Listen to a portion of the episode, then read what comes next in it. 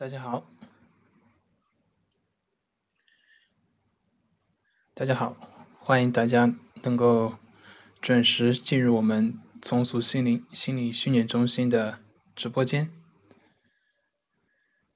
我是今天要分享的主持人，嗯，我是杨辉。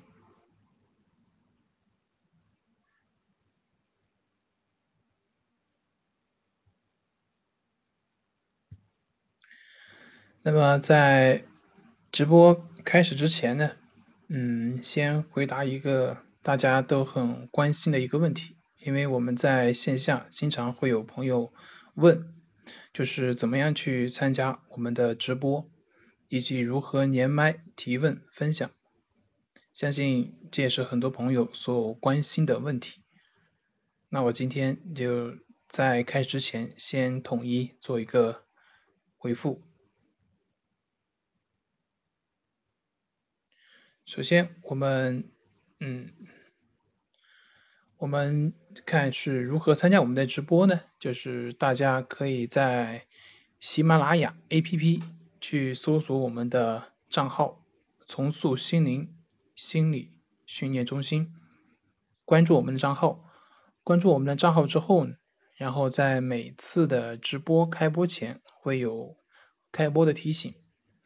或者呢，大家也可以在我们开播，就是直播开始之后呢，嗯，可以在点开喜马拉雅的 APP，然后里里面有一个关注，关注那个的栏里面，然后我们的账号那个头像会有显示啊正在直播，然后我们点击那个账号头像就可以进入了，就可以参加我们的这个直播。那如何连麦呢？大家在这个听我们这个分享啊这个过程中，如果有什么疑问，嗯，大家就可以点击我们这个屏幕的右下角的那个小手，有一个小手，点点击那个小手之后，那个小手就会亮，然后呢，主持人通过之后就可以连麦了。嗯，当然有时候为了保证内容的连贯性，有时候会把相关的一些内容讲完之后，才会通过大家的一个连麦的请求。所以呢，你点击那个小手之后呢，有可能我当下并没有通过您的连麦，所以您可以等一等。然后呢，你也不在这个过程中呢，你也不需要把那个小手的那个连麦请求解除，你只需要等就可以。然后等到我们连麦的时间，相关内容讲完就会连麦嘛。然后到那个时间呢，咱们就可以开始互动。可以去啊谈。我们今天要直播的主题是抑郁症的自救干货。那最后我也会分享八个自然疗法的啊这些具体操作的一些方法。那的嗯同时呢，大家在这个直播过程中啊也是非常欢迎大家能够积极的能够连麦的，可以去谈一谈。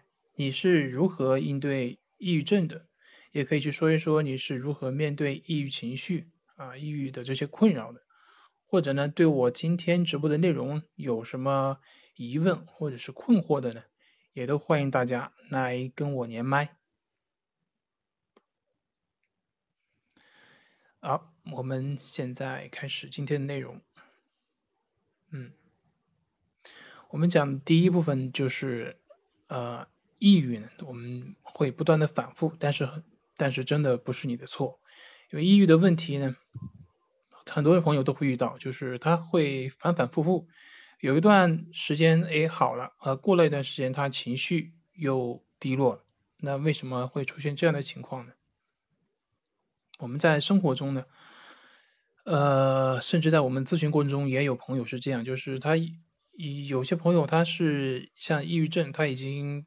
就是走出来了已经好几年了，但是因为一些工作上的呀遇到一些挫折，比如说现在这现在这种疫情啊，这疫情导致的工作上的一些挫折，或者生活上情感上遇到一些波动，那就会容易又复发出来。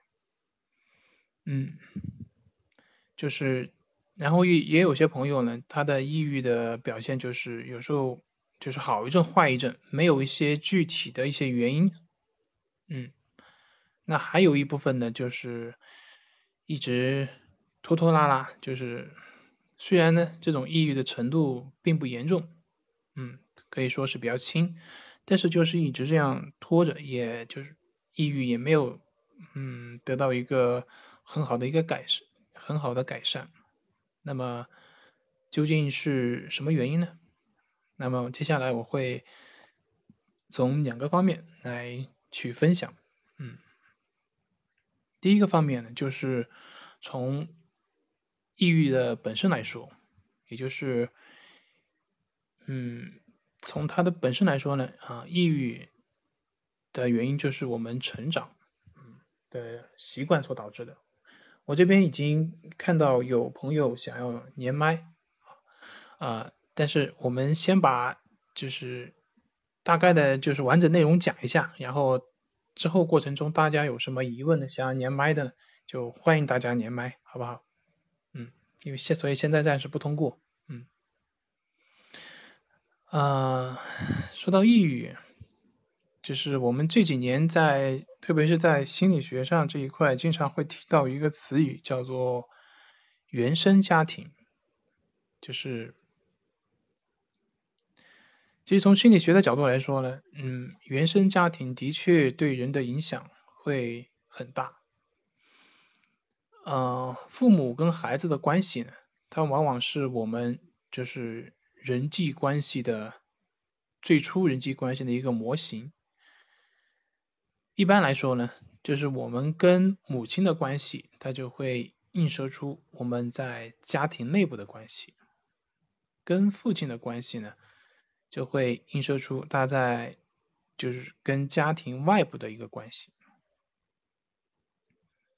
所以根据我们传统的这个文化背景来看，在这个原生家庭里面，父亲他往往会代表着像权威一样的，就是如果我们在生活中不能够嗯跟处理好跟权威的关系，那么也就意味着也许不太能够去。嗯，遵守规则，跟老师啊、跟领导啊这些可能相处呢就不太，嗯，就会不太融洽，嗯，嗯，然后呢，我还就是关于这个原生家庭，我之前也就是听别人也说过一句话，叫做，呃，幸福的人呢用童年治愈一生，不幸的人呢。用一生去治愈童年，就是我们人的自己的这种行为惯性、行为模式啊，在前二十年的时候基本上就养成了，而这个二十年呢，就是这个习惯养成过程，就是跟父母交往这个过程中慢慢形成的，形成的这样一种人际关系的模式，那。在之后，我们离开父母到社会上呢，我们也会不自觉的会用这个模式去跟社会上的其他的人去交往、去打交道。除非你在之后的生活中，你能够有觉察，你能够去觉察自己的行为，嗯，然后也愿意去调整，不然的话呢，你就很有可能还是在重复之前那样的一些行为模式。这个在精神分析里面叫做强迫性重复，嗯，啊，当然，嗯，就是人的行为模式，并不是说你在原生家庭中是怎么样的，然后，呃，到以后社会上就也会怎么样，不会改变，也并不是这么说，嗯，如果说我们在这个成长过程中遇到一些做大重大的一些事情，一些挫折，嗯。或者遇到一些重要的他人，比如说，呃，嗯，比如说你的对象，或者说你大学的一些室友等等，遇到一些重要的他人对你的一些正向的引导的话，或者是其他的方面的引导，那么我们的行为模式呢，也可能会因为这些啊一些事情或者是重嗯重要的他人而有所改变。只是一般来说呢，大部分人还是会。就是停留在以往的行为模式当中，而不能自拔。嗯，比如说我们像小时候，嗯，如果说你是呃希望得希望得到关注，就是被关注比较少的，你希望得到关注，然后嗯会使劲的去讨好父母，那么长大之后呢，大概女生大概率来说，你会费劲的去压榨自己，去讨好你的朋友，讨好身边，就是凡是跟你关系亲密的人，你都会把这个模式应用上来。嗯，再比如说，你小时候在家里面是嗯很听话、很乖的，那么长大之后呢，在外面呢，大概率的时候你也会是这样的。或者也有可能是，嗯，完全相反，就是变得，嗯，像父母那样比较专制，所以就会在外面去折磨别人，嗯，去发泄自己，就是要么是以往的自己的那种对待父母的模式，要么就是学会了父母那样的处事方式，所以很多时候我们。表现的行为往往有时候看起来是完全相反的。当然，也有的人，就像我前面所提到的，就是在自我的这个发展过程中，嗯，自己能够意识到自己这方面的一些问题，然后去不断的去调整，然后这就叫嗯自我的不断修正，嗯，这样是可以。得到一个很好的一个改变，嗯，但有些人是被动的，有些人是被被动的、被迫的。比如说遇到一些重要的事情，自己就是在这个事情中被迫去调整，嗯，所以说有时候挫折让人成长嘛，或者是你遇到一些重要的他人，就是我说的，比如说你的，嗯，你的对象，嗯，或者说。的朋友，非常重要的朋友、室友。当然，这里面还有一个非常人为的一个例子，就是说让自己成长的一个例子，那就是心理咨询师。嗯，因为心理咨询的话，其实呃，它的很很重要的一个目的，也是帮助人的人格上的一个成长。嗯，那就是以上的这几种情况，就可以。在嗯这个过程中，去不断的去修复自己。那如果在之后，在成年之后呢，你并没有去注重自我去呃改变的话呢，那么就是有一部分人就可能会在不停的重复以前的那种模式中，然后我们就会听到一个词叫做呃。就是说不顺心、不如意，嗯，就嗯事与愿违，就会出现这种情况。然后呢，就很有可能会浸泡在那些负面的信息当中，自己也很难有意识，或者是很难有力量去改变、去调整。那么，如果一个人长期处于一种不如意的状态呢，时间长了下来呢，就会不可避免的会出现一些像抑郁的一些情绪，嗯。举个例子，嗯，之前，呃，之前有一位女性的一个朋友，嗯，她找对象，就是她发现她，她，嗯，最开始找那个对象呢，很喜欢，但是，嗯，但是后来慢慢发现，其实是一个很渣的一个人。后来分手之后呢，你经过别人介绍，哎，她又遇到了她第二个对象，结果呢，还是一样，所以她就特别的郁闷。他就说：“哎，怎么我的命这么不好呢？总是会遇到一些不好的人呢？”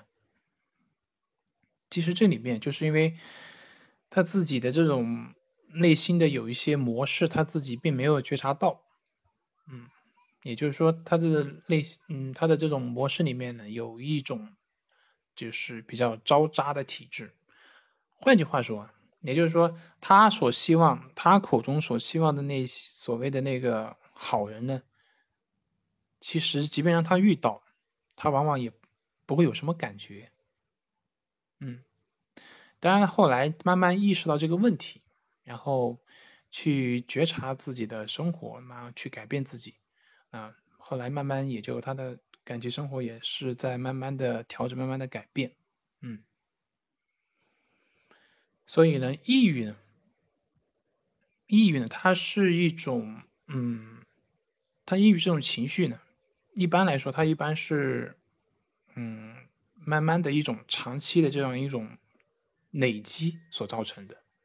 嗯，如果你，嗯，并没有去发现自己的行为模式里面的一些，嗯，容易导致。抑郁情绪的这样的一种方式、一种模式，你并并没有去觉察，并没有去觉察到，也并没有试图去呃寻求一些改变，那么慢慢的、慢慢的，他就会这种模式就会不断的固化，不断的去强化。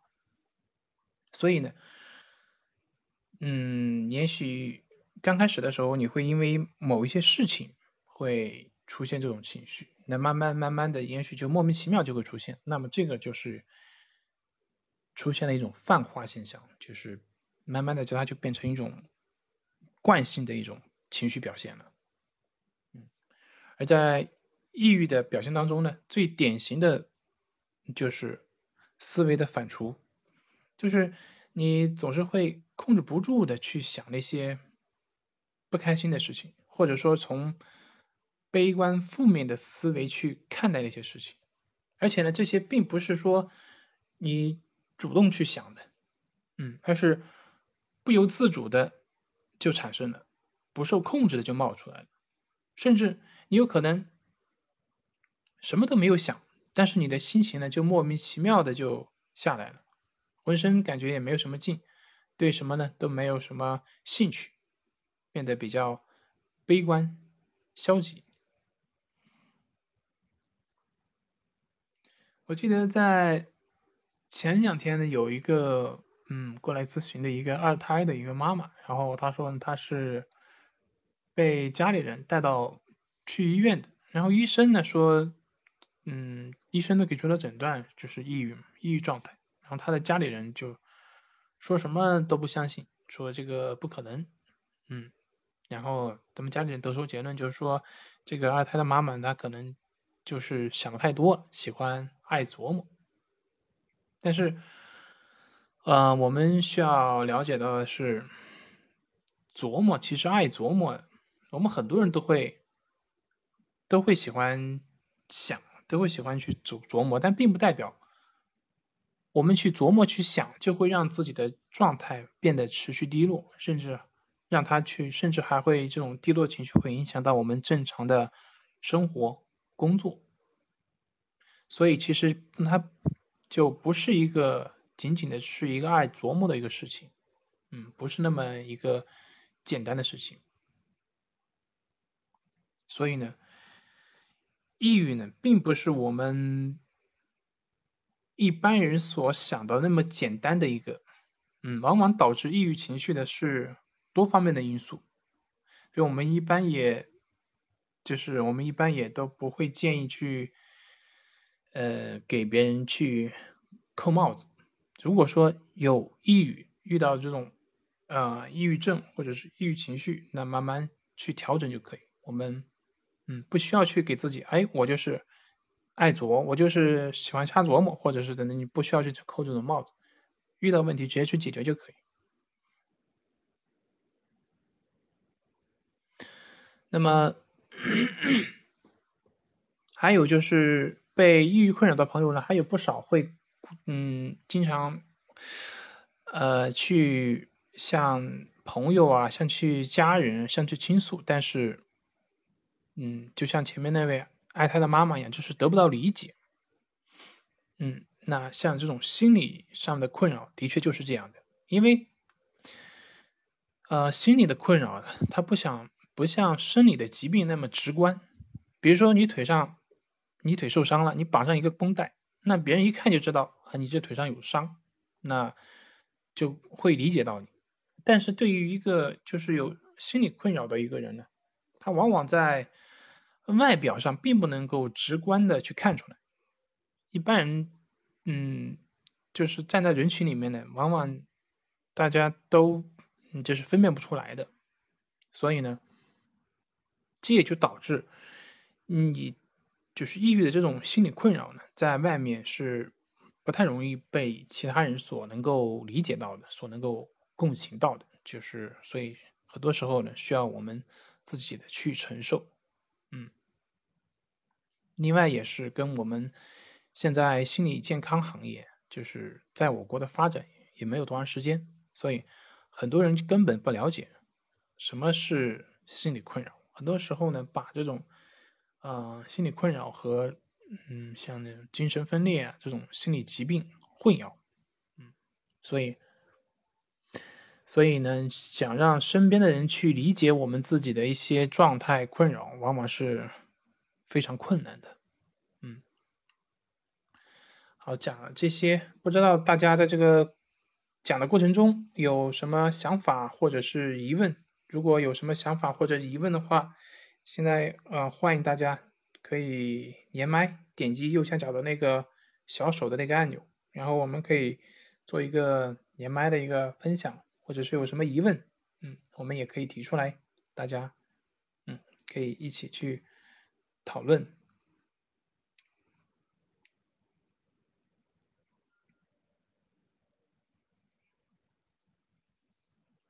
OK。看大家好像没有什么人提问，嗯，我不知道大家是不是呃对我刚刚讲的是否都嗯有所了解到，嗯啊，那既然没有人提问，那我继续讲，从第二个方面来讲，就是呃我们很多时候呢是分不清楚是什么是抑郁的症状，什么是正常的情绪波动。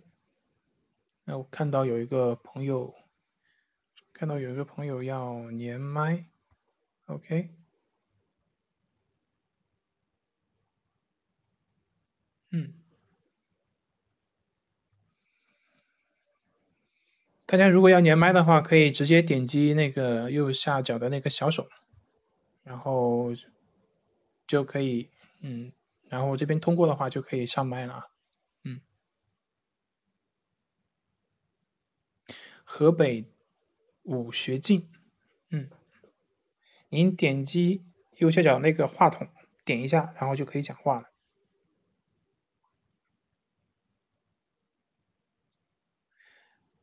嗯，武学静可以听见吗？听见了。听见了。你听得见吗？您说。啊，听得见，你说。哦。那个。我这个在现在来讲是叫躁郁症。嗯。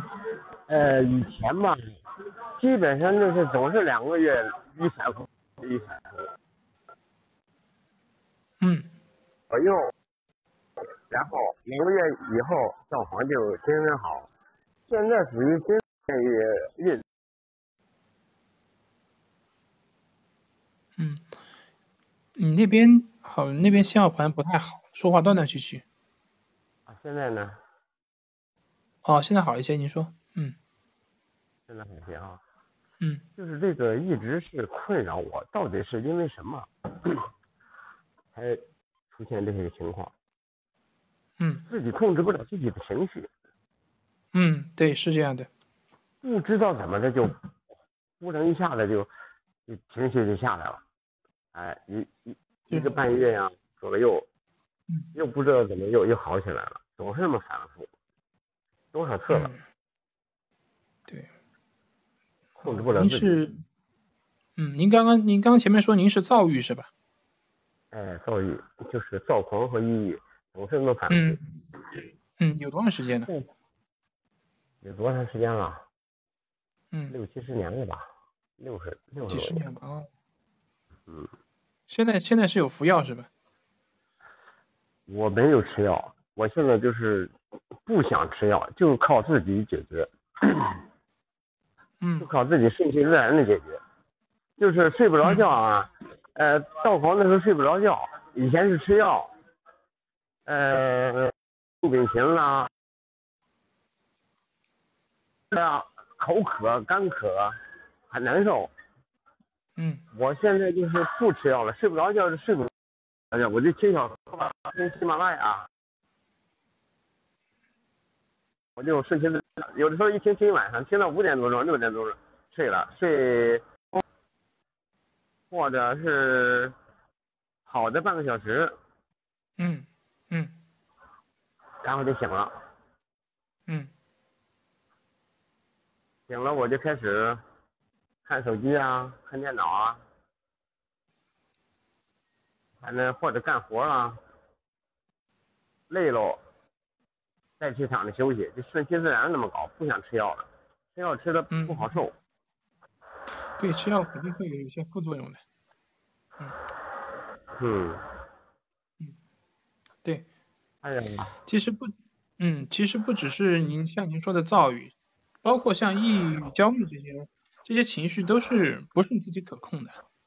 您说您前面说的其实呃是一个非常真实的一个体验，它都是不可控的，不是你自己可以控制的。控制不了，对呀，是啊，自己控是，嗯，它自己控制。不了自己。嗯嗯，对，就是说你是控制不了那个情绪的，不只是就是像您前面说的自己的这种状态，包括我们平常的生活中，比如说你情绪低落的话，比如说你遇到什么事情情绪低落的话，这个时候你想让自己开心起来也是自己控制不了的。嗯，对，就是说你对，你就是首先要有这样一有这样的一个意识，那就是他那些情绪状态你是控制不了的。嗯，你首先要接受这个状，你首先要接受它，就是你控制不了。我在抑郁的时候啊，就是不能吃不能喝，不想吃不想喝，吃的很少嗯，尖拉拉尖拉拉的吃，喝水呢一天也就喝一杯，一杯都懒得喝。但是嗯这个上火起来的时候呢，一天可以喝十多瓶子、二十多瓶子那个那个饮料水，嗯呃，嗯。矿泉水，呃，对。可以说一天不停的喝。嗯嗯嗯，嗯，对。昨天我回老家了嘛，回天津，呃，回石家庄了。嗯。石家庄了，住在宾馆里，我还嗯不愿意给家里添麻烦，因为咱又吸烟，又那么能喝水，呃，又嗯手机朋友也多，事儿也多，也不干扰别人，也不愿意让别人干扰，自己静静的、嗯安静的思考一些问题。嗯所以这一天呢，就要不停的喝水，起码说喝了有二十多瓶，呃，矿泉水吧。嗯嗯，对，您说的这个一个是抑郁，一个是就是躁狂。这个躁狂，哎这就说你们现在医学讲话就是要躁郁症嘛。对，是的，双向嘛，嗯。呃，这个其实也就是您说的是，就是它典型的两两种症状的表现嘛。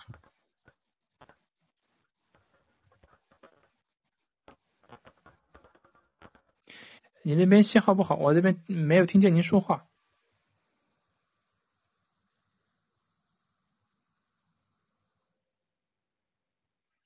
点多钟就睡不着了，就开始起来，在床上不停的摇头晃头，对着嗯。别人、对着墙壁说话，嗯嗯。然后呢，呃就解体，把那屋里地板呢用卫生纸倒上酒精擦的，擦好多遍。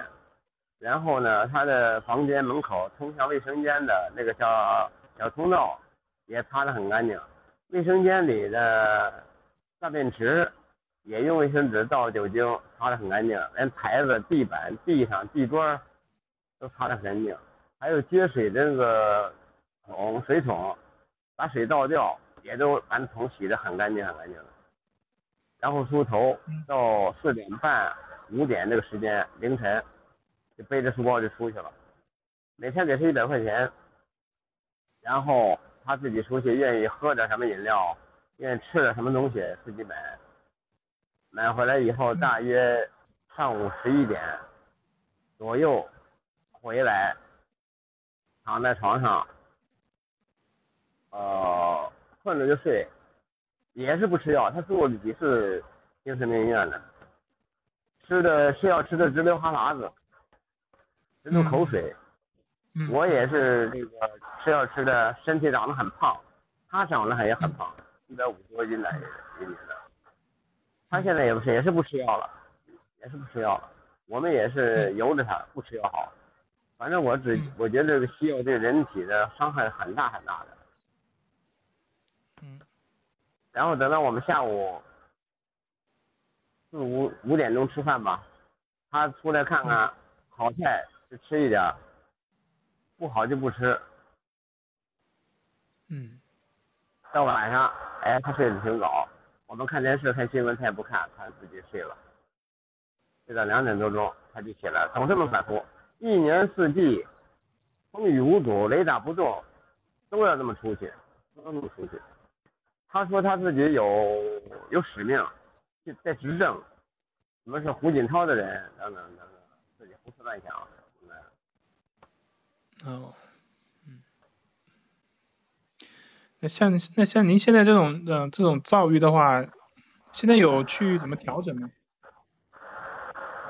我没有去调整，我就自己这么调理，我就顺其自然，能喝就喝，能吃就吃，呃，困了就睡，不困就看手机、干活、干家务。啊，你看这个也做过生意是吧？然后进了一车呃菜，哎呦，那灶房子进了一车菜，进，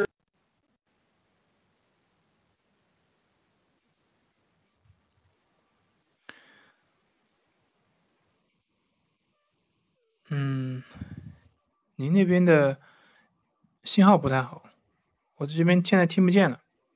对喽，又不愿意动啊。嗯，一点也明不来这些最后又把电线退回去了。嗯，嗯，这样。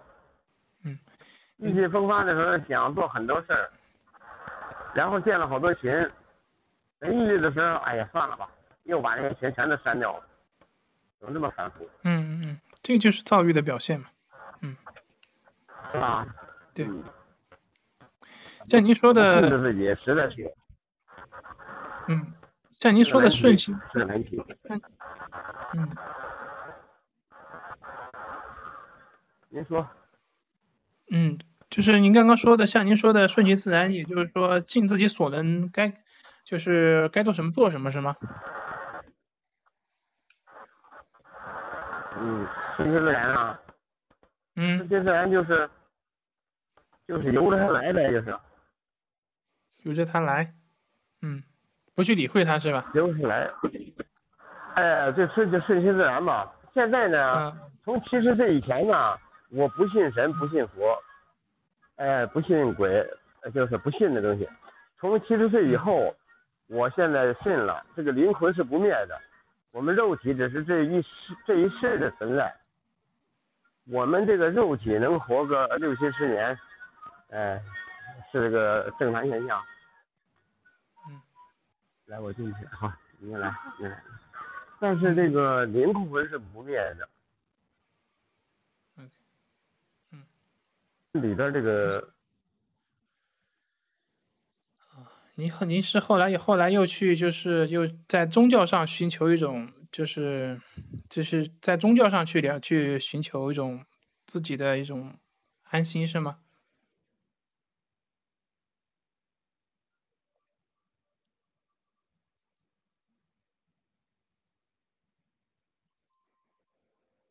喂，哦，我哎，哎，你好，您那边的信号不好，就是，您那边信号不好，我这边听的不太听都听的不太清楚，嗯，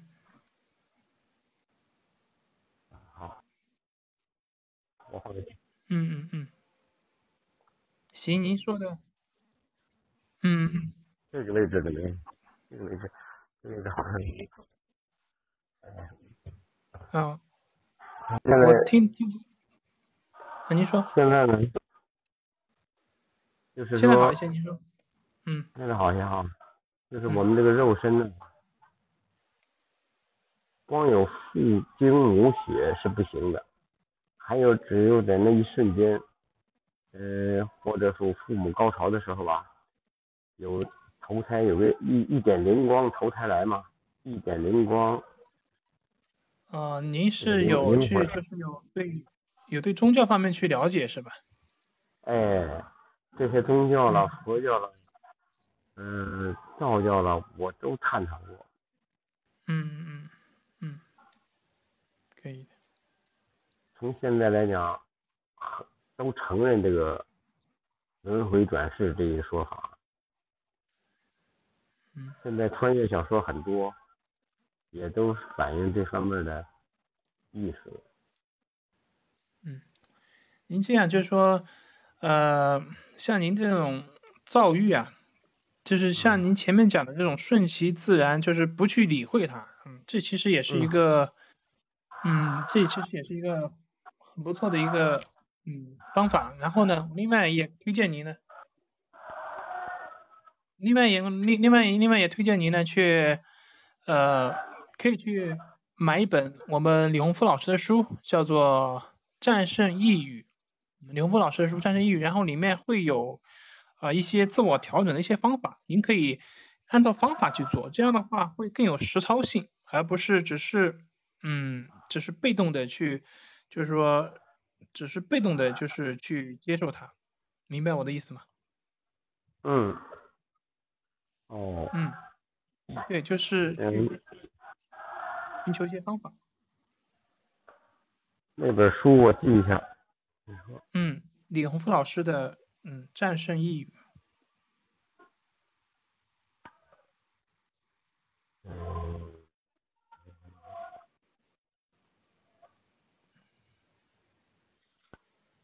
李洪什么？呃，李洪夫，啊，洪是那个宏伟的。啊，木字李，对对对。宝盖那个哈，对，嗯，对对对，宏伟的宏，然后夫是那个大夫，就是夫人的夫，嗯，然后战胜抑郁，年轻夫，嗯，战胜一，对对对，这本书您可以呃自己嗯买回来，自己按照书上的一些方法去练习，这样的话你有具体的方法去操作，这样会有更有操作性一些，而不是只是简单的知道一个理念。嗯，嗯，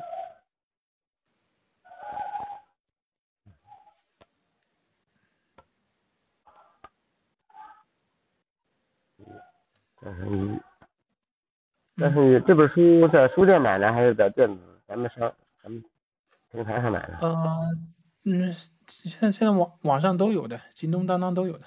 嗯。啊，京东、当当是吧？京东、当当。嗯呃，呃，纸质的书是吧？对，纸质的，嗯。纸板的。啊，进行。嗯。那那您就先去量去调整，然后，嗯，好吧，先先去调整，嗯。运动网、当当网是吧？对对对，都有的，嗯。好。嗯。哦，这样就就好像主动进攻了，不至于那么被动了。嗯。就是说，您会更有一些操作的一些可以可操作的一些方法吧，嗯，嗯，嗯，好，然后我们之后在后面也会说到一些方法，你也可以去了解一下，嗯，自己去按照去做，嗯，嗯，嗯，嗯，行，好，好，行，那就这样，那我那我这边就先把您下麦了啊。好，好，嗯，好的，好的，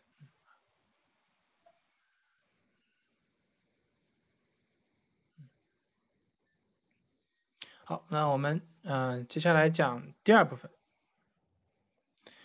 第二部分就是我们很多人的一个误区，就是嗯，分不清楚啊，什么是抑郁的症状表现，什么是正常的一个情绪表现。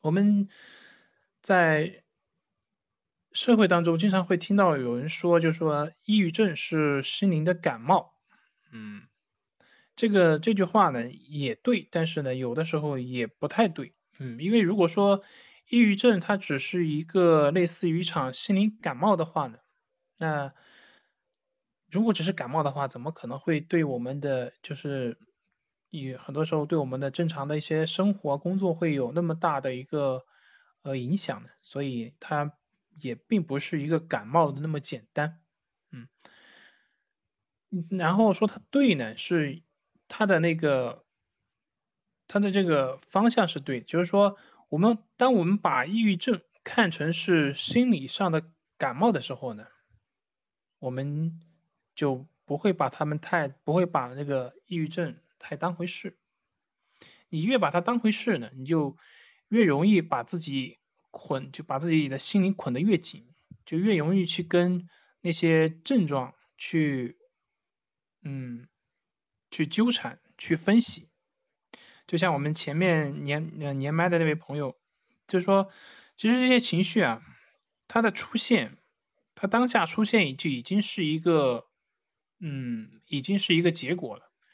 我们面对结果呢，就是结果的出现就已经出现，你并不能够做什么。但是呢，我们可以通过了解这个结果的原因，然后呢去改变这个原因，这样我们在之后呢就会避免出现这样的一个结果。所以说，就是我前面啊，就是前面也是在讲的，就是我们不需要去，我们是控制不了那些情绪的，它已经出现了，我们是控制不了的。但是呢。我们可以正确的不去跟那些情绪说斗争，当我们不去跟他们斗争，不去跟那些呃情绪去纠缠的时候呢，那么慢慢的呢，我们的这种嗯内心的你内心里面那些冲突就会减少，减少自然的我们的负面这种情绪也就会减少，嗯，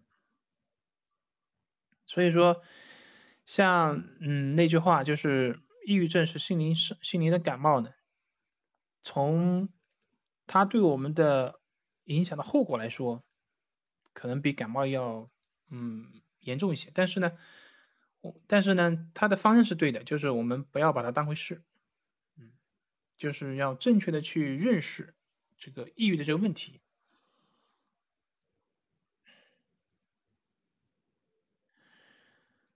嗯，然后呢，在这个在我们的。咨询的过程中啊，也会有抑郁症的朋友说，他说就是得了抑郁症之后，他发现他的头脑就不好用了，总是会忘记事情，记性变得很差。那所以他的他当时他记得他当时问的问题是说，他说这个抑郁症是不是对就是对人的这个头脑会有产生影响，会使我们的头脑嗯变得退化之类的。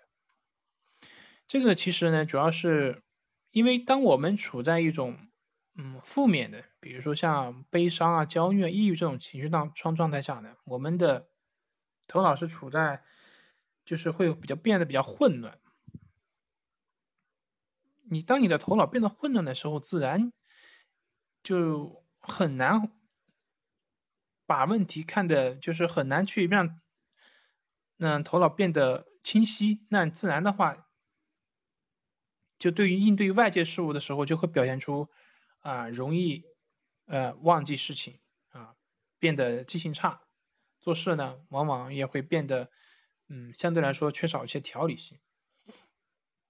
对于这一点呢，我们可以大概讲一个例子，大家可以理解一下，就是说，比如说当我们处在情绪波动很大的时候，这个时候身边的人往往会提醒我们，他说。你要保持理智，那他为什么会要这样提醒呢？因为在那种状态下，我们比较容易会陷入到情绪当中，就是头脑就会，我们的头脑就会陷入到那些纠缠当中，而不太能够保持一个独立的思考。所以在这种负面情绪状态下呢，我们头脑的所谓的思考，那也只是惯性的思考，是沿着我们。以前的那些思维路径去想问题，所以就会容易出现问题。这也就是像我前面，这也就是我讲的，就是为什么当我们出现抑郁，就是患有这种抑郁症之后啊，我们头脑好像不好用了，这也是其中这方面的一个原因。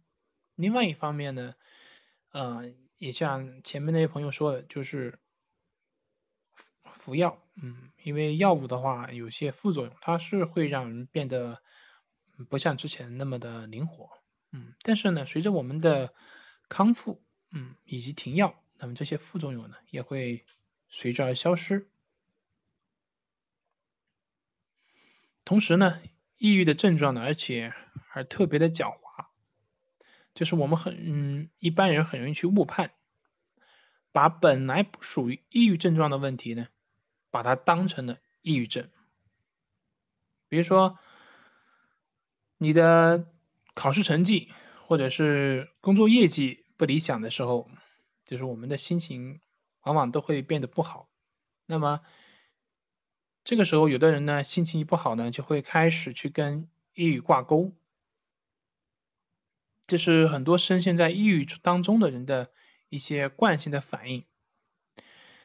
其实我们现在看呢，就这个心情不好啊，当遇到这些负面的事情的时候，它自然就会出现一些情绪波动，这些都是正常的。但是如果你一旦把这些正常的情绪波动和像抑郁症之类的这种嗯不好的这事情去 就是去挂钩的话，你就会产生一系列的自责自罪，就会自我怀疑和自我担心，心里就会去纠缠纠结，哎，我怎么就不行了呢？我怎么就不能像别人那样呢？都怪自己太笨，我什么都做不好，什么都不行。然后不停的去埋怨自己，感觉自己太差了。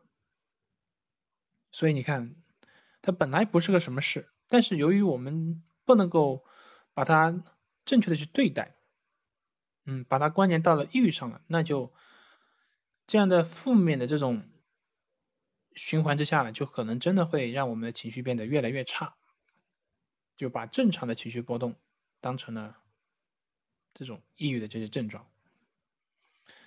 所以呢，嗯，针对上面的这些问题呢，我们可以这样，就是把抑郁和我们 划清界限。也就是说，我是我，抑郁是抑郁，我们是两回事，不要把自己等同于抑郁。我是我，情绪是情绪，情绪。不是我，这样呢就避免我们给自己制造障碍。所以，当我们心情不好的时候呢，不需要有意识的去区分，哎，这个情绪是呃什么样的情绪，是不是又抑郁了，是不是又加重又加重了？所以你不需要这样做。像抑郁啊、焦虑啊，或者说是像愉悦啊。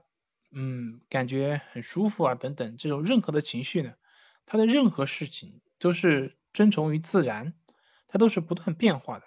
所以我们要做的就只是不去人为的干预，不去干扰它。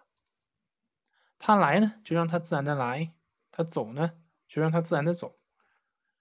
至于它什么时候来，什么时候走，跟我们没有关系，我们不需要过于去关心，因为我们。根本就是控制不了它的来去，相反的，你越试图去控制它，就越会是在强化它。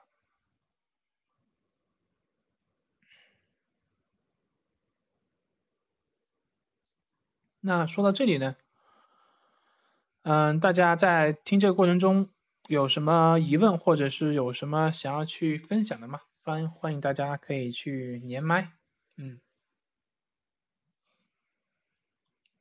如果大家有连麦的这个需求的话，就是可以点击右下角那个小手的按钮，嗯，然后我看了之后我会给大家连麦的，嗯。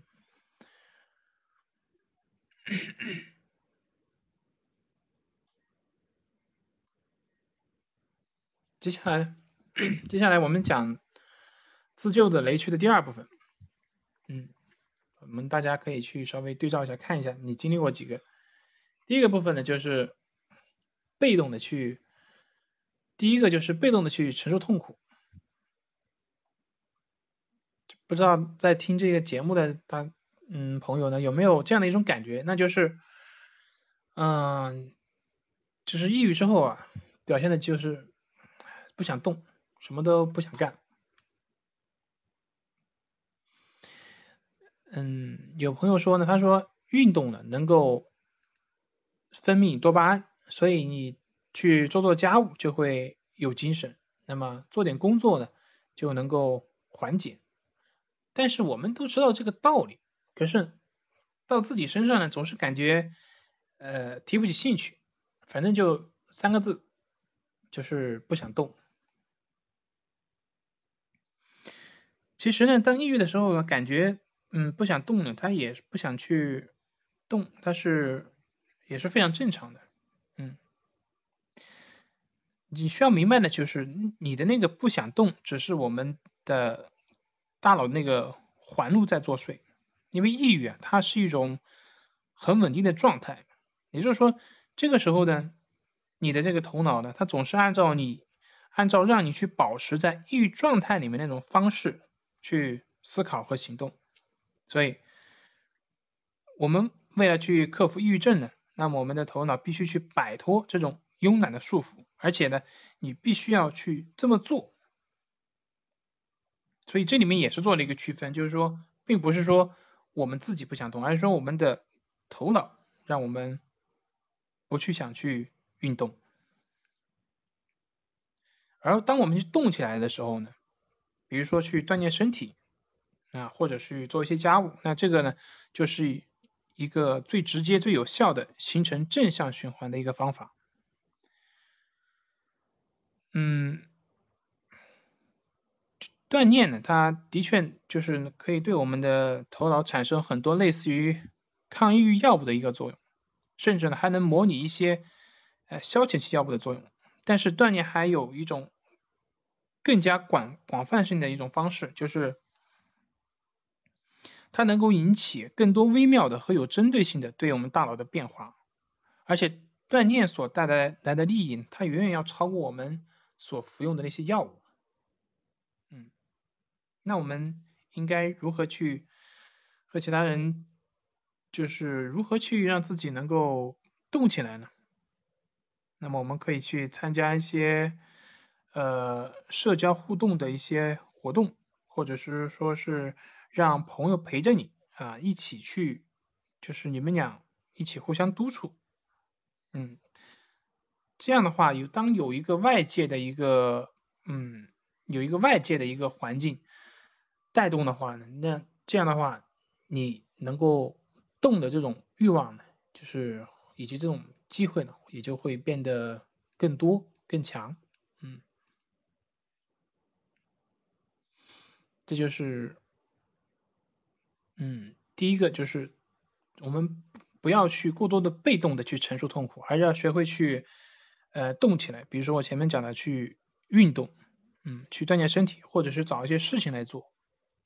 可以先从一些小的方面去做，小的运动去做，那么这样的形成一个正向的一个循环，慢慢的我们也就能够，嗯，慢慢在这个过程中受益，然后慢慢也就能够慢慢慢慢的延长，慢慢的变成一种习惯。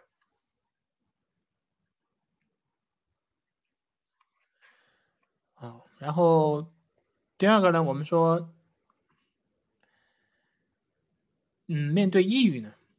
但往往往很多人在面对抑郁的时候，他还会有一个表现，那就是失眠。那其实抑郁和失眠有很多相似的地方。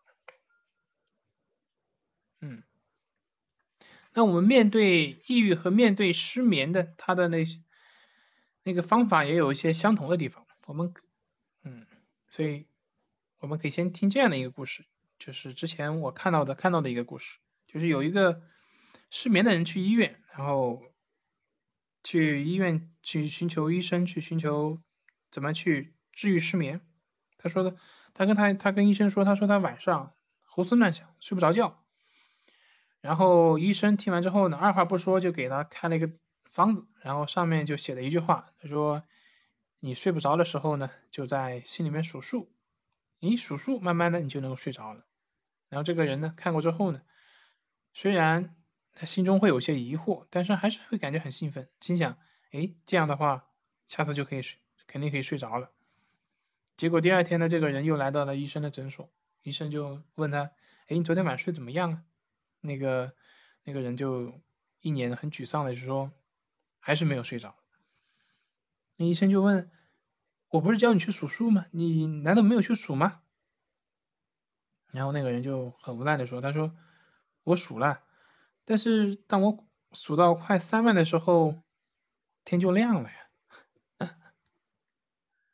啊，这就是，嗯，这个故事呢，其实就是说你面对失眠的时候呢，你刻意的用力，刻意的用力反而会让你越来越失眠，就是用力。这个目的心太强，用力过度，嗯，你就在跟那个失眠较劲，跟失眠较劲呢，那你的就交感神经就会一直处于一种活跃状态，那么副交感神经呢就登不上来，就发挥不了作用，就嗯，你的头脑呢就放松不下来，放松不下来呢，怎么可能睡着呢？所以，嗯，其实我们看睡眠呢，本身是我们人的一种本能，就是每个人都能够做到的一个事情。但是呢，如果说你要，嗯，就刻意为了睡眠而去努力，刻意为了睡眠去做一些事情，那么这样往往有的时候会变成一种画蛇添足，嗯，就会把你的偶发性的失眠变成一个慢性的。然后再慢慢变成一个顽固性的，嗯，就会让你陷入到一种越想睡越睡不着的这样一种局面。所以，我们不需要过多的去用力。那对于抑郁症的治疗呢，也是这样。当我们处于一种抑郁状态的时候，其实，嗯。嗯，当你处在抑郁状态的时候，有的时候呢可能会感觉情绪很低落，有的时候呢可能会感觉嗯悲伤和沮丧等等的。其实情绪呢都是一样的，都是我们人的基本的情绪。换句话说呢，就是这些情绪呢每个人都会有，还都是一种自然的现象。因为我们每一个人呢，每一个事情它都是在自然的这种。环境下运行的，太阳东升西落，我们日出而作，日落而息，这就是最简单、最朴素的这种自然规律。没有哪一个事情、哪一个现象是发生在这个自然之外的。所以，不管是看起来多么的低落、多么的悲伤、多么难受的这种感觉呢，也都是遵循着自然的规律。自然的什么规律呢？就是从产生到发展。到消失的这样一个过程，每一个事物都是这样，每一个事物呢也都会有它自己的节奏，而抑郁呢也有它自己的规律，抑郁状态同样也都是有自己的规律，它本身呢就是从产生到发展消失的过程，因为它就是自然的一份子嘛，就像现在说话的我和现在你在听我说话的你都一样的，本身都是从。产生到发展到消失的这样的一种变化的一种现象，都会有它自己的规律，有它自己的节奏。所以呢，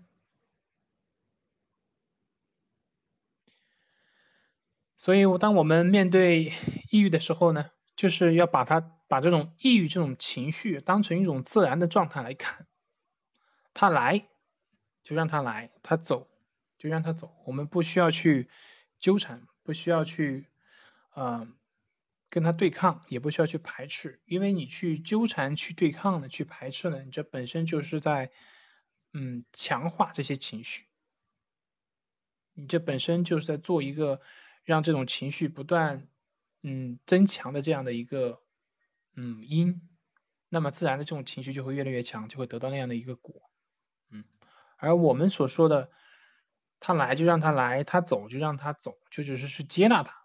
那么这个呢，就不会起到再去强化它的作用。那么自然呢，这些情绪呢，随着嗯他们本身的这种性质，也会慢慢的，也会自然的去消退。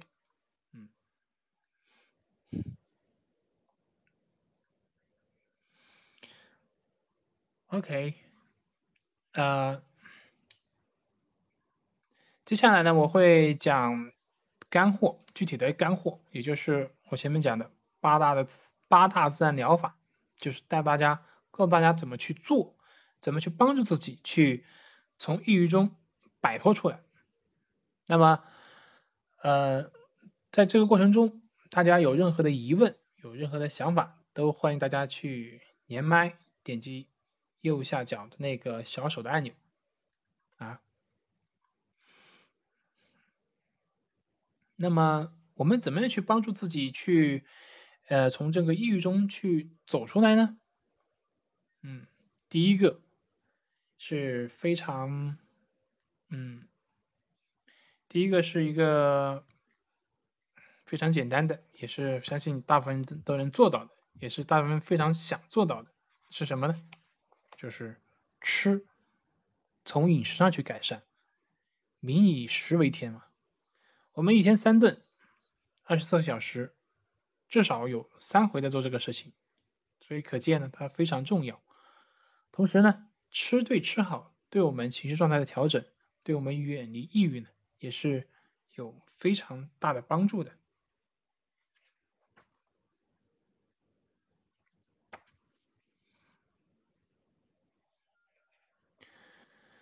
那我们在吃上有什么需要去注意的呢？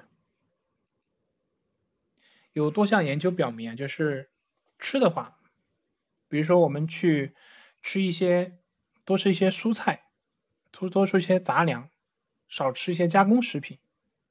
然后呢，你也可以去吃一些像啊鱼类，三文鱼啊、沙丁鱼啊，或者是亚麻籽啊之类的，这些富含欧米伽三这种脂肪酸的食物，能够，它就有一有具体的研究表明过，就是说去吃这种富含欧米伽三的这种脂肪酸的食物，能够对这种抑郁的缓解起到一个很好的作用。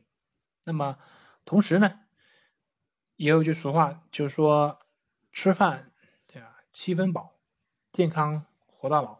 所以从量上来看呢，七分饱会容易就是诱发。细胞自噬可以减少我们的炎症，优化我们身体的机能，降脂减重，减少心血管疾病的发生。那么从质上来看呢，倡导我们中国式的那种地中海的饮食，也就是说，两只手能抓下的蔬菜，一个手掌的蛋白质，一个拳头的主食，多食用富含。欧米伽三脂肪酸的食物，嗯，这就是第一个，我们从饮食上去改变。那么第二个是利用身体的生物反馈。嗯，我们都知道，就是我们的头脑是可以控制我们的身体，但是我们其实很多时候没有大家大家没有注意到，其实我们身体的嗯这些动作。也可以去改变我们这种头脑这种情绪的反应，即使是一些简单的动作，比如说改变我们的一些身体的一些姿势啊，放松我们的面部表情，或者放慢我们的呼吸，都可以对我们这种情绪产生一些显著的一些变化和影响。那么这些呢，也会随之会影响到我们对于压力啊、思维或者是情绪方面的一些感受。这些改变呢，通常有的时候是非常就是瞬时、非常快速的，但有的时候呢，也能够维持很久。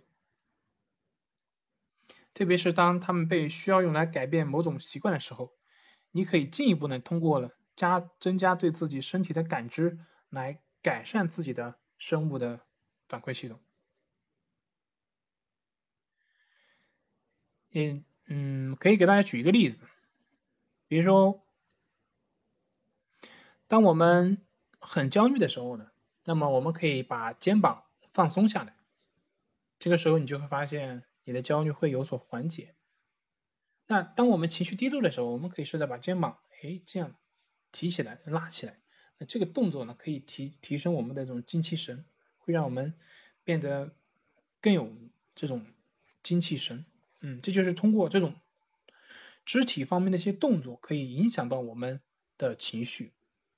情绪可以影响到我们的身体，我们身体动作呢，也反过来可以影响到我们的情绪。嗯好，那我们讲第三个方法。第三个方法是誓言法。相信对于重塑心灵的朋友，对试验法应该有所了解。那么试验法是什么？我这里大概给大给大家介绍一下。就是誓言法呢，嗯。之前在以前是在日本，日本曾经有个大学曾经发明了一个以音消音的一个办法。这个方法呢，就是针对噪音而发出抵制的声音，从而呢就是让成功的让电话周围呢保持安静。那后来在美国心理学会的心理专家呢，就是他对人的思想研究也有这样同样的一个发现，就是发现当一个人出现。消极负面的想法的时候呢，你可以输入与之对应的积极正面的思想，就可以发生综合的作用，人的心理就会获得平静，取而代之呢就是积极正面的思想。这个方法呢，在美国很多的心理行业中已经被广泛的运用了，已经有不计其数的心理疾病的患者通过这种方法呢，达到完全的康复。所以呢，誓言法呢，就是。可以改变我们的消极负面思想的方法，而它运用的原理就是运用前面讲的综合原理，通过有针对性的植入积极思想，替代潜意识里面阻碍我们人格健康的消极思想，使我们的潜意识呢变得充满积极、乐观、和谐的思想信念。那么具体的试验法，你们的内容以及如何去做，大家可以啊就是。嗯，大家可以呃买一下，就是李老师的那本书，就是战胜欲。那书里面会有非常详细的介绍以及具体一些方法练习。嗯，因为这个试验法内容比较多，所以我在这里只是帮助大家，就是大概了解一下。具体去做呢，还是需要大家在嗯，就是在之后的过程中去按照书上的练习去做，然后呢。不停的去练习，这样才会起到一个作用，而不是只是简单知道的有这样的一个方法。那么第四个呢，就是关系法。关系法呢，就是观察呼吸，通过观察呼吸的方式呢，我们去体验自然的这种无常变化的过程。嗯，相信如果对我们有关注的话呢，大家应该很多朋友应该也有，应该也会有了解什么是关系法。嗯那至于至于关关系法呢，它的具体的一个介绍，我相信呢，嗯，也不用介绍太多，因为其实听名字就知道，关系嘛，就是我们观察呼吸嘛，然后在这个观察呼吸的过程中，去体验，去呃训练我们内心的这种觉知和平等心，让我们慢慢的心里的这种。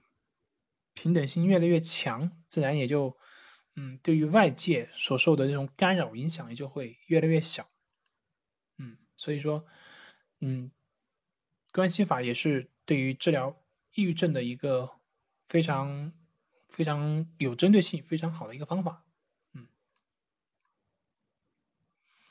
那么第五个呢是松紧练习，也就是说肌肉放松练习。因为我们在嗯平时的时候啊，当我们处于一种抑郁或者是这种紧张状态的时候呢，我们的肌肉啊，就是在我们的身体里面会储存很多的负面信息啊，负面信息就会让我们变得紧绷，嗯，它会让我们的肌肉变得紧绷，储存在我们的肌肉里面，所以我们看抑郁的人就好像自己在跟自己较劲一样，所以呢，这个时候呢，当我们想要去放松的时候非常困难。那么在这里我教大家一个非常简单的一个方法，嗯，就是肌肉放松法，也可以把它叫做交往过正的方法。就是说，我们不能够让肌肉直接放松，但是我们可以让肌肉紧张起来呀。明白我的意思吗？就是你可以让你的肌肉紧张起来，紧张到一定程度之后，哎，突然放下这个紧张，你就会发现你的肌肉就放松下来了。所以具体怎么做呢？大家可以试一试，跟着我说的去做。你可以现在深吸一口气，然后呢憋住它。瞪大眼睛，咬着牙，让你的面部变得紧张，变得紧绷，然后把你的肩膀收缩起来，把你的胳膊肘弯曲，双手握拳，上肢让上肢变得紧张用力，脚尖勾起来，大腿也用力，让你的下肢伸直用力，腹部收缩，嗯，憋着，然后呢，当你憋着不能憋的时候，突然呼气。然后闭上眼睛，闭上嘴，放松你的肩膀，放下你的胳膊肘，放松你的双手，放松你的脚尖，把你大腿也垂下来，腹部也变得放松下来。这个时候就是一个非常放松的状态，大家可以仔细的体会一下。当你实在放松不下来的时候，你就可以去这样做。在这个当下，你就是放松的。当然，你也可以这个方法，你也可以反复的去做一种，也就是先紧，让自己的肌肉变得更紧张，然后突然放松下来。哎，这个时候就放松了。在这个放松的过程中呢，可以释放掉我们储存在肌肉里面那些负能量。当那些能量释放掉以后呢，我们就会有一种全身感觉变得温暖、内心平静的感觉。这个时候呢，那种。啊，紧张啊，那种无力、那种抑郁的那种感觉也就消失了，就是一种肌肉放松的一个方法。那么第六个呢，就是对于我们当我们抑郁的时候呢，往往很多时候，嗯，不太容易能够表达出自己的想法，去也不太能不太能够更好的去跟别人去交流。所以第六个呢，我。就是讲的是我们在沟通中的说话的一个技巧，这个什么技巧呢？那就是使用我们在说自己的观点的时候呢，多去使用以第一人称我，也就是我以我开头的一个陈述句啊，就是说我认为，我感到，我想要等等等等，就是比如说，哎，当你做什么什么时候，我感到怎么怎么样啊。因为我怎么怎样？举个例子，比如说，哎，你不去洗碗，啊，我感到我感到很愤怒，因为我认为你根本就呃不关心啊，你根本就不关心什么对我重要等等之类的，就是用我的这种陈述句去表达自己的感受，而不是用你，比如说你要做啊，你不做，哎，你应该怎么怎么样？你你你你怎么的？因为当你使用你的时候呢，往往会让人感觉到。让对方感觉到被指责，会让对方，嗯，也会容易激起对方的一种，嗯，敌对性的一种反应。所以，我们可以练习在人际沟通中多使用我，我感觉，嗯，我感觉，嗯，怎么怎么样，然后怎么怎么样，就是当你用我的时候，而不是用你，那么这个，这个呃语言里面的那个攻击性呢，就会。变得少很多，所以大家这也是给抑郁的朋友的一个关于人际交往的一个嗯一个小技巧，大家可以在生活中也可以多去这样去运用一下，去感受一下。那么第七个呢？第七个就是介绍一个就是冥想放松，冥想放松，相信大家嗯应该会比较熟悉，像在我们的账号里面。啊，啊，我在很多专辑里面都会有录了，就是都会有录了很多类似于冥想啊、催眠之类的，嗯，这种音频，大家可以去在我们专辑里面看，像啊晚安好梦啊之类的这些冥想呢，都可以让我们得到一个很好的一个放松。当我们能够放松下来的时候呢，内心也就变得不那么呃抑郁，也就变得不那么紧张了。那同时呢，特别是像有一些场景式的冥想，就是当你头脑里面出现一些什么画面去想象的时候呢，这个时候呢，可以让你的这种心情转移到别的地方，啊，让你融入到别的一些更正向的一些场景当中，嗯，那这样的话呢，会让我们对对于我们当下情绪的缓解呢，会起到一个更好的一个作用。那同时冥想、催眠啊，对我们的睡眠也是非常有帮助的，所以大家可以在我们的专辑里面啊，在我们的账号里面有有很多这样的专辑，大家都可以去听一听，感受一下，让自己能够放松下来。第八个，也就是最后的一个压轴的，嗯，第八个方法是什么呢？第八个方法其实是最常见的，但往往也是最有效的。之所以把它放在第八个呢，是因为它非常重要，而且呢也非常有效。我们在生活中也经常会听到，但是呢，能够坚持并且做到的人呢，却往往呢并并不太多。那第八个的。建议方法是什么呢？其实就是多运动，多去参加社交，多去晒太阳。多运动，多社交，多晒太阳。这对于某一些嗯抑郁的朋友来说，似乎是一个废话，因为我相信很多人都会听到，就是别人给他的这种建议啊，让我们多去运动。多去社交啊，去晒晒太阳，多出去走一走之类的。因为之前也有朋友说过，他说不正是因为这种抑郁嘛，所以我才不想啊。当然，抑郁是一个理由，但是我们要知道，抑郁它只是一个情绪，但是我们的行为是我们的意志所能控制的，情绪不是我们的意志可以控制。我们控制不了我们的情绪是抑郁啊，还是焦虑啊，还是兴奋，那些我们控制不了。但是我们的行为是我们可以控制的。所以，并不是说你抑郁了，你就不能去运动了，并不是说你抑郁了，你就不可以出去走一走了。其实不是这样的。当你把它当成一个理由的时候，那自然那就是一个理由。当你不把它当成一个理由的时候，你发现你是可以出去的。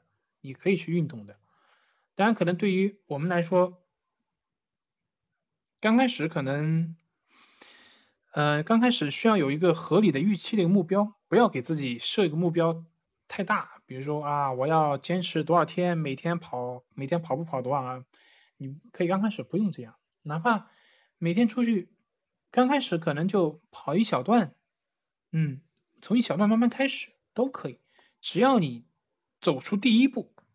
走出去第一步，你会发现后面的就会越来越容易。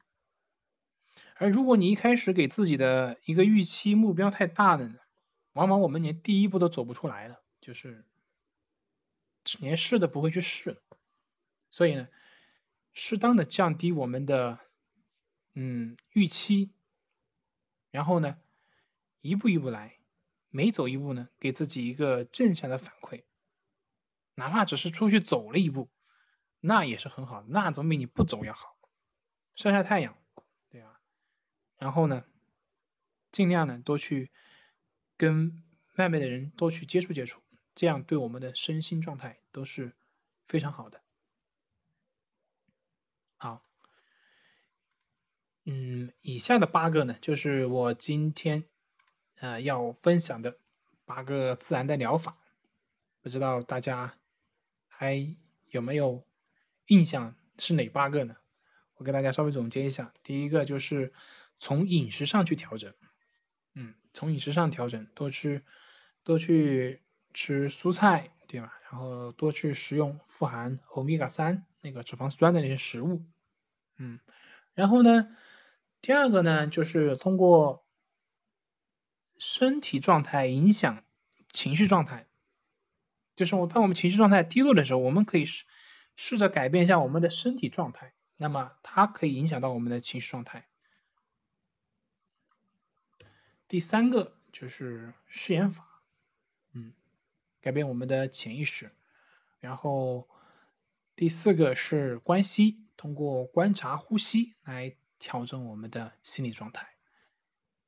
嗯，试验法呢和关系呢，大家可以去参考我们李洪福老师的书啊《战胜抑郁》这本书里面呢会有具体的一个介绍，当然还有其他一些方法是大家让大家可以更有操作性的去练习。嗯，然后第五个呢是。肌肉放松，也就是一个交往过正的一个方法。你放松不下来了，那你就是让自己更更紧张，然后这个时候呢再放松下来，你就会发现很简单，而且且很有效。第六个呢是针对于我们在生活中的一个嗯沟通的一个小技巧，减少对于。跟别人的这种交通过程、沟通过程中的一种摩擦，这个技巧呢，也就是说是以我开头的陈述句，而不是以你开头的。嗯。然后第七个呢去冥想、催眠、放松之类的，特别是对于一些情景式的一些冥想。嗯。嗯，对于第七个，大家可以去呃我们账号里面，比如说像。晚安好梦之类的这种专辑专辑里面会有很多这样的一些冥想，帮助大家能够放松下来，改善我们的情绪状态。嗯，第八个是我们经常听到的，其实也是非常有效的，是不需要有什么呃嗯对你的环境各方面也没有太多要求的，也是非常有效、非常有用的，那就是运动、社交、多晒太阳。这三个呢是，嗯，大家如果去坚持去做的话，自己就会体验到这三个的一个效果，这也是非常，嗯，非常自然的，非常自然的，你不需要有特殊的一个，呃，对环境呀，或者是对各方面的要求啊，其实都都没有什么，就是你只要想做啊，就可以去做的。对然后就是以上这八个建议，八个方法，那么，嗯，希望对大家能够有所帮助。嗯，今天要分享的内容呢，就到这里了。不知道还有没有朋友有什么其他的疑问？如果有疑问的话呢，可以点击右下角那个小手的按钮，然后我们可以一起来。回答一下，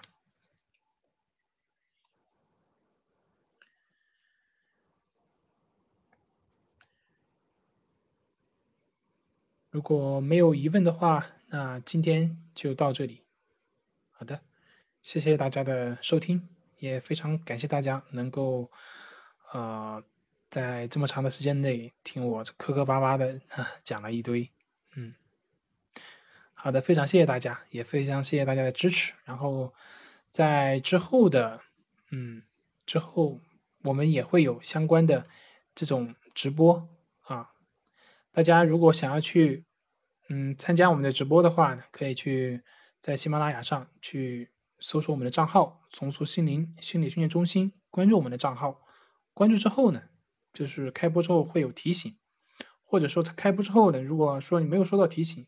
你也可以在 A P P 那个关注栏里面点击我们的账号，关注栏上面会有我们的账号显示，就是我们账号会显示有一个直播的一个呃有一个那个图标，然后点击那个头像呢，也就可以进入到我们这个直播间了。当然进入直播间之后呢，如果想连麦的话，就可以点击那个小手镯按钮了。好了，那今天就分享到这里，非常谢谢大家，好，拜拜。